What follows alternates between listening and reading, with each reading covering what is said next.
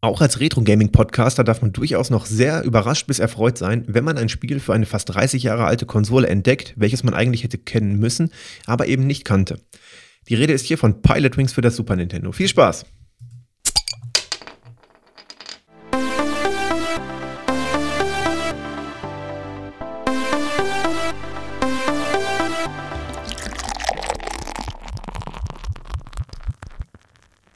Und damit wie immer herzlich willkommen zum Pixel Pommes Podcast. Eigentlich wollte ich meinen Abend gestern ganz anders verbringen. Ursprünglich hatte ich geplant, hier eine Episode über das kurioseste Zubehör für den Nintendo Game Boy zu machen, hatte aber gestern Abend eigentlich überhaupt keine Lust, das Ganze zu recherchieren. Ich hatte euch auf Twitter ja schon gefragt, ob ihr da was kennt, wollte aber noch ein paar Sachen zusätzlich recherchieren. Ähm, habe mich aber stattdessen eher lieber auf die Couch gesetzt und die SNES-Spiele für die Nintendo Switch zu spielen. Und nachdem ich meine Klassiker F-Zero, Super Mario Kart und so weiter durch hatte, wollte ich die Spiele ausprobieren, die ich bis dahin noch nicht kannte. Dazu gehörte auch Pilot Wings, welches mich, muss ich ehrlich sagen, vom Cover, von der Gestaltung her nicht besonders angesprochen hat. Was auch ein Grund äh, sein könnte, warum ich es damals nicht besessen habe, denn hätte ich es jetzt einfach im Laden oder auf dem Trödelmarkt oder so weiter gesehen, hätte ich es wahrscheinlich gar nicht in die Hand genommen. Wenn man es aber jetzt in Form der SNES-Spiele für die Switch schon so schön präsentiert bekommt, kann man ja auch mal reingucken. Das habe ich getan und muss sagen, ich bin sehr, sehr gehypt davon, ähm, weil das wirklich ein tolles Spiel ist. Warum, möchte ich heute mit euch bereden. Aber ganz zu Anfang erstmal die Frage, was für ein Spiel ist Pilot Wings? Ich leite solche Episoden, wo es um ein spezielles Spiel geht, ja meistens immer ein, indem ich sage, dass das irgendwie zu einem gewissen Genre zugeordnet werden kann. Was bei Pilot Wings nicht so einfach ist. Ich habe da ein bisschen drüber nachgedacht und im Groben würde ich sagen, dass es eine Flug- bis Sportsimulation darstellt. Es ist aber ungefähr genauso zu sagen, Mario Kart ist ein Rennspiel. Wir haben da auch die Unterscheidung. Es gibt Rennsimulationen, die richtig Formel 1 Racer quasi dann darstellen. Und es gibt Fun Racer wie Mario Kart, die allerdings alle zusammen unter dem Genre Rennspiel laufen. Und bei Pilot Wings ist das nicht ganz so krass wie mit Mario Kart. Also da ist die Distanz zwischen dem Fun Racer Mario Kart und einer richtigen Formel 1 Simulation nicht ganz so weit entfernt. Gerade wenn man auch das SNES e mit seinen Fähigkeiten bedenkt. Aber eine seriöse Flugsimulation ist Pilot Wings eben auch nicht, sodass ich dann schon sagen würde, es ist eine Spaß-Flugsimulation, aber eben nicht ganz so lustig wie Mario Kart, sondern ein bisschen weiter in Richtung echte Simulation ähm, mit ein paar spaßigen Elementen. So kann man das, glaube ich, ganz gut sagen. Pilot Wings ist 1990 für das Super Nintendo erschienen und macht Gebrauch von der Mode 7 Technologie. Ich erkläre kurz, was das ist. Wir werden auch eine eigene Episode zu der Mode 7 Technologie für das Super Nintendo machen. Aber da das hier ein, ich sag mal, Hauptfeature des Spiels ist, oder beziehungsweise was den Hauptcharakter des Spiels ausmacht, äh, möchte ich das kurz erklären in einfachen Worten. Beim Super Nintendo hat man grundsätzlich die Wahl zwischen mehreren Modi für die Darstellung von verschiedenen Ebenen beziehungsweise von Hintergründen. Ich habe jetzt also zum Beispiel vorne auf meiner vordersten Ebene die Spielfigur, eventuelle Items und im Hintergrund kann ich einen ansprechenden Hintergrund darstellen. Und wie sich das Ganze verhält und wie das programmtechnisch angesprochen wird, kann ich mir als Programmierer aussuchen, indem ich einen von acht Modi auswähle. Der Mode 7 ist dabei der, ich sag mal, bekannteste, weil oft darüber geredet wird, weil er die meisten Möglichkeiten in gewissen Punkten liefert. Und zwar kann ich diese Hintergrundebene fast beliebig morphen bzw. transformieren. Ich kann sie skalieren, ich kann sie größer, kleiner machen, ich kann sie wie ein Trapez quasi perspektivisch verzerren, ich kann sie drehen, ähm, ich kann reinzoomen, habe ich glaube ich schon gesagt.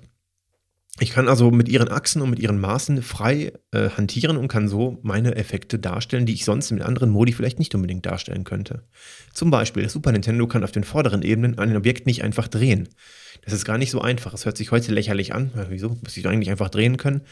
So einfach ist das nicht. Wenn man sich die Technik anguckt, wie solche Spiele aufgebaut werden äh, mit den Sprites und dann hat man entsprechend ein eine Matrix, wo man sagen kann, in dieser Matrix werden jetzt die und die Objekte dargestellt, basierend auf diesen Sprites ähm, und so weiter. Da muss man schon sehr genau gucken, welche Möglichkeiten das System hat. Und die waren damals eben nicht allzu umfangreich. Und die Mode 7 Technologie bietet eben dadurch, dass man die Hintergrundebene drehen kann, viele Möglichkeiten, die man sonst nicht hätte.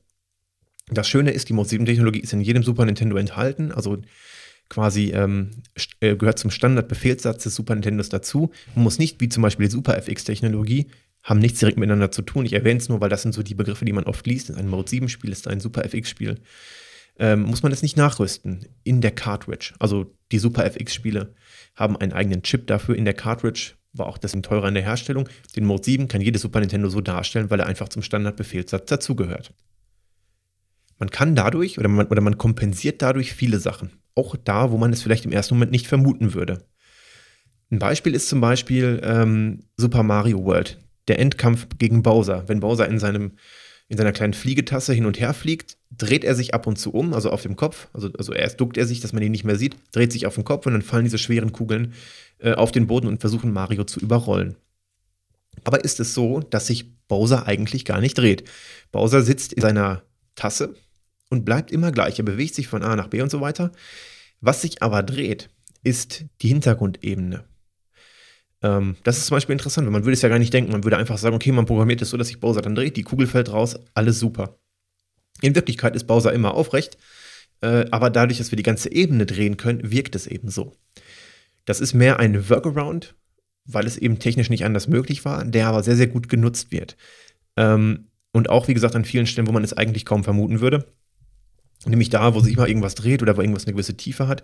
Bei manchen Sachen ist es, ist es offensichtlich, so wie Super Mario Kart oder F-Zero.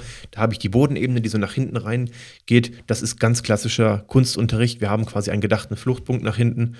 Ähm, und entsprechend ziehen wir die tiefen Linien dann. Das macht dann quasi die Ebene, indem sie perspektivisch nach hinten verzerrt wurde. Und wir haben dann den klassischen Mode 7-Effekt.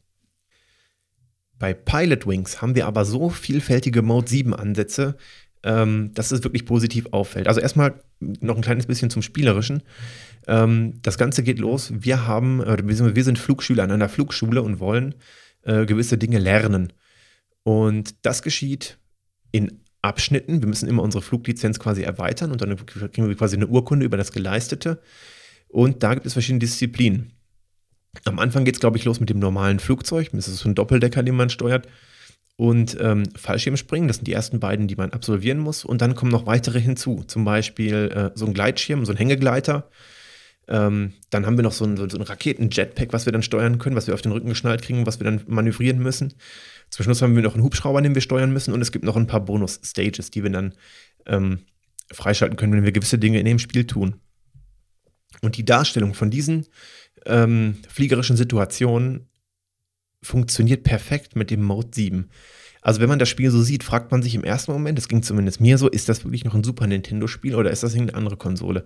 Es reicht nicht an das N64 ran, was dann wirklich 3D-Polygone hatte, aber es übersteigt die normalen Möglichkeiten des SNES e wirklich um einiges, muss ich sagen, wenn ich es mit anderen Games vergleiche, die ich so kenne. Und selbst Star Fox, Star Fox ist ja auch so ein Spiel, was so richtig durch den Mode 7-Effekt in die Tiefe geht, wo man das Gefühl hat, man würde ein 3D-Objekt steuern, hier und da, alles cool. Ähm, aber selbst da fühlt es sich nicht so flüssig an, weil das doch relativ starr ist, wenn man quasi hinter dem Flieger ist. Bei ähm, Pilot Wings verändert sich der Kamerawinkel auch mal gefühlt. Also ähm, es kommt viel mehr Dynamik rein und wir haben viel mehr das Gefühl, dass wir uns wirklich in einem 3D-Raum bewegen. Ähm, das ist nicht ganz so. Die Hintergrundebene stellt, also diese Mode 7-Ebene stellt immer den Boden dar. Der ist flach. Er hat zwar gewisse Dinge aufgemalt, also wir haben da die Landebahn meistens, wir haben äh, irgendwelche Flüsse und ich glaube, irgendwelche Häuser sind da auch. Ich habe gar nicht so genau darauf geachtet. Ähm, das ist äh, schon da. Es ist aber alles flach, weil wir ja wirklich nur eine 2D-Ebene so platzieren, dass sie wie, wirkt, als wäre sie in einem 3D-Raum. Der Rest ist dann Horizont und Himmel. Ich glaube, da ist irgendwie sogar ein Farbverlauf so dargestellt. Aber das fällt nicht weiter negativ auf. Das ist es eben. Ähm, es fühlt sich wirklich an wie in einem 3D-Raum, was das Ganze so einzigartig macht. Und je nachdem, welche Disziplin wir gerade absolvieren, also ob wir gerade mit dem Doppeldecker fliegen, ob wir Fallschirm springen, ob wir mit dem Hubschrauber fliegen oder am Hängegleiter hängen, haben wir eben eine andere Ansicht im Mode 7-Effekt. Das wechselt halt ziemlich viel. Beim Flugzeug bin ich hinter dem Flugzeug. Ist so, wie man es sich vorstellt. Ich sitze nicht in der Ego-Perspektive, sondern ich sehe mein Flugzeug vor mir Oben im, äh, im Heads-Up-Display habe ich dann die entsprechenden Flugdaten, die man so erwarten würde. Wir haben die Horizontlinie, wir haben, äh, ich glaube, die Geschwindigkeit, wir haben die aktuelle Höhe. Wir haben eine Uhr, die abläuft, das ist für die Punkte wichtig, glaube ich. Und wir haben den Treibstofftank, also die Treibstofftankanzeige, die uns zeigt, wie viel Treibstoff wir noch haben. Ich glaube ja, die ist gar nicht relevant in dem Spiel. Es geht nur darum, dass man nicht beliebig weit aus der Bounding Box rausfliegt, sondern dass vorher stattdessen, bevor man an das Ende des Levels kommt, der Treibstoff alle geht. Aber das habe ich noch nicht getestet, weil ich habe das Spiel noch nicht durchgespielt, muss ich sagen. Ich habe nur in alle Disziplinen einmal reingeschaut. Ähm, und wenn man das mal gemacht hat, dann ähm, kann man gewisse Punkte bekommen. Also man kriegt immer eine Aufgabe. Also das Ganze ist so aufgebaut, wenn wir jetzt eine Disziplin starten in einem Abschnitt. Im ersten sind es dann zwei Disziplinen, da war es ja der, habe ich schon gesagt, das Flugzeug und das Fallschirmspringen. ähm, kriegen wir dafür Punkte, je nachdem, wie wir die gestellte Aufgabe gelöst haben. Das sind dann auch immer so Leute eingeblendet, die in einem kurzen Dialog sagen, was wir jetzt als nächstes tun sollen. Die bewerten unsere äh, Tätigkeit dann. Und dann haben wir so Aufgaben wie zum Beispiel mit dem Flugzeug gewisse so, so Punkte in der Luft anzusteuern, eine Optimallinie nachzufliegen. Als Fallschirmspringer müssen wir durch gewisse Ringe durchspringen und dann entsprechend steuern. Ähm, am Hängegleiter müssen wir durch so Ringe fliegen. Nee, das war mit dem Jetpack, glaube ich. Das variiert mal, je nachdem, was man hat, dann hat man immer so Aufgaben. Meistens ist es einfach nur irgendwelche Dinge durchfliegen oder einsammeln. Aber dadurch, dass sich eben die Perspektive immer jedes Mal durch den Mod 7-Effekt ändert, wie er, also wie er genutzt wird, und durch die Steuerung der einzelnen Fluggeräte, haben wir da schon eine sehr breite Auswahl an Dingen, die wir dort tun können und müssen. Wir können, wenn wir besonders schwierige Manöver machen oder beziehungsweise ein Manöver sehr perfekt lösen, auch weitere Bonus-Stages freischalten. Ich glaube, da gibt es so einen fetten Pinguin, der dann quasi äh, Fallschirmspringen, äh, Fallschirmspringen tut, unfreiwillig. Ich glaube, der wird einfach aus dem Flieger gekippt. Den steuern wir dann. Oder es gibt so ein Trampolinspiel, was wir freischalten können. Ich glaube, man muss, wenn man in den normalen Disziplinen auf diesen bewegten Plattformen auf dem See landet, dann kann man, glaube ich, gewisse Sachen freischalten. Ähm, dann kann man da in diese Bonus-Stages gehen. Wenn man das Spiel so spielt, kommen immer schwerere Aufgaben dazu und vor allen Dingen auch immer mehr Disziplinen. Also ich glaube, der Hubschrauber kommt erst ganz zum Schluss dazu. Das ist, glaube ich, die letzte Disziplin gewesen. Ähm, den Hubschrauber sehen wir komplett von oben. Da haben wir eine ähnliche Perspektive wie beim Fallschirmspringer. Wir sehen das Fluggerät von oben und müssen dann ähm, die Steuerung so vornehmen. Am meisten Spaß gemacht hat mir das normale Flugzeug, weil man da wirklich so diesen, diesen Effekt hinter dem Flugzeug hat. So ein bisschen wie Star Fox, aber eben noch cooler. Es steuert sich einfach runder, äh, viel flüssiger, sodass man wirklich dann für ein paar Sekunden vergisst, dass das wirklich nur das Super Nintendo ist und nicht eine mo etwas modernere Konsole. Beim Jetpack ist es auch so, dass wir die Richtung der Düsen steuern. Also wenn wir nach oben fliegen wollen, müssen die Düsen ja nach unten zeigen, damit sie uns nach oben drücken. Und wir steuern die Richtung, in die die Düsen zeigen. Also wenn wir dann jetzt nach vorne fliegen wollen, dann klappen sich die Düsen nach hinten und geben uns einen Schub nach vorne. Das ist spielerisch, so wie man es auch von anderen Spielen mit, mit dem Jetpack kennt, macht aber wahnsinnig viel Spaß. Vor allen Dingen immer mit dem Hintergrund, das ist ein Super Nintendo. Ähm, man bewegt sich halt wirklich in diesem 3D-Raum und muss dann da jetzt auf diesem Punkt landen. Man muss da besonders gut landen, besonders sicher landen, um dann äh, extra Punkte zu bekommen. Das macht wirklich das Spiel irgendwie hier aus. Ähm, und wenn man das Ganze durchgespielt hat, das kann man in einer Stunde schaffen, je nachdem, wie viele Versuche man braucht. Wenn man zum Beispiel jetzt die SNES-Spiele für die Switch hat, kann man ja auch zurückspulen, wenn man irgendwas versaut hat. Sollte man nicht tun, aber es besteht theoretisch die Möglichkeit. Äh, dann ähm, wird man entsprechend dann noch, ähm, ja, fast schon militärisch ähm, wird einem gedankt für, die Dienste, die man getan hat und man ist dann letztendlich ein Profiflieger geworden. Ein Speichersystem gibt es bei Pilot Wings nicht. Man bekommt immer seine Flugidentifikationsnummer, also seine Flieger-ID, am Ende jedes Abschnittes und das ist gleichzeitig auch das Passwortspeichersystem. Also wenn man weiterspielen möchte, gibt man die einfach ein und kann dann fortfahren. Punkte gibt es bei den einzelnen Disziplinen etwa für besonders präzise Landungen, also punktgenau irgendwo landen, oder beim Flugzeug, wenn man entsprechend soft gelandet ist. Also nicht, dass man da groß noch rumbounced, wenn man gerade viel zu schnell von oben runter kam, prallt wieder ab und landet dann hart. Also im Prinzip das, wofür man vor ein paar Jahren in Fliegern noch geklatscht hätte, wenn der Pilot die Landung besonders gut gemacht hat. Und natürlich bei den Punktaufgaben, ähm, wenn man dann entsprechend alle Ringe oder alle Punkte durchflogen hat, bekommt man dann, das sind verschiedene Sachen. Also es gibt einmal äh, einen Score für die Punkte, es gibt einen Score für die, für die Landung, für das allgemeine Fliegen, der addiert sich dann auf. Und davon ist auch abhängig, was die Personen, die einem die Aufgabe gegeben haben in der Flugschule, dann auch zu einem sagen.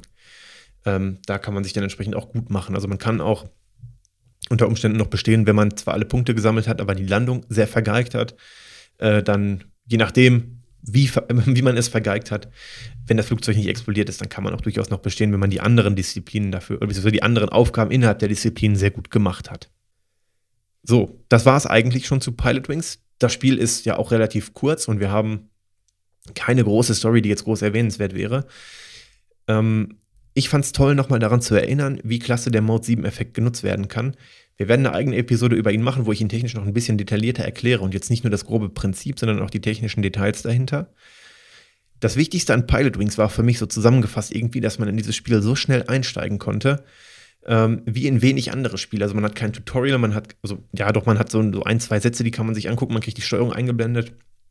Weil man kann mit diesem Spiel wirklich sofort loslegen. Es versteht sich eigentlich von selbst, was man machen muss. Äh, und man ist wirklich innerhalb von wenigen Sekunden drin in dem Spiel. Also von dem ersten Start des Spiels, bis man wirklich spielt, sind es eine Minute, zwei vielleicht. Und man bringt sich die Flugtechnologie auch autodidaktisch wirklich bei. Man muss da nicht groß die Steuerung lesen oder was. Man kann wirklich sehr, sehr simpel loslegen und hat Spaß mit dem Spiel.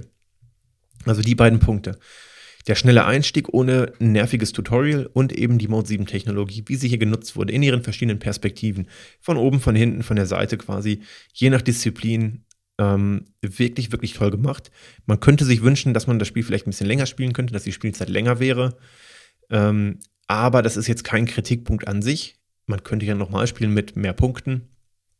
In Summe ist es ein wirklich, wirklich tolles Spiel, ähm, wo ich mich sehr, sehr freue, dass ich es jetzt entdeckt habe. Und ich kann euch nur empfehlen, es auch mal anzuspielen. Oder, also jetzt anzuspielen auf der, auf der Switch oder eben das Super Nintendo nochmal rauszuholen, falls ihr es in Original besitzt.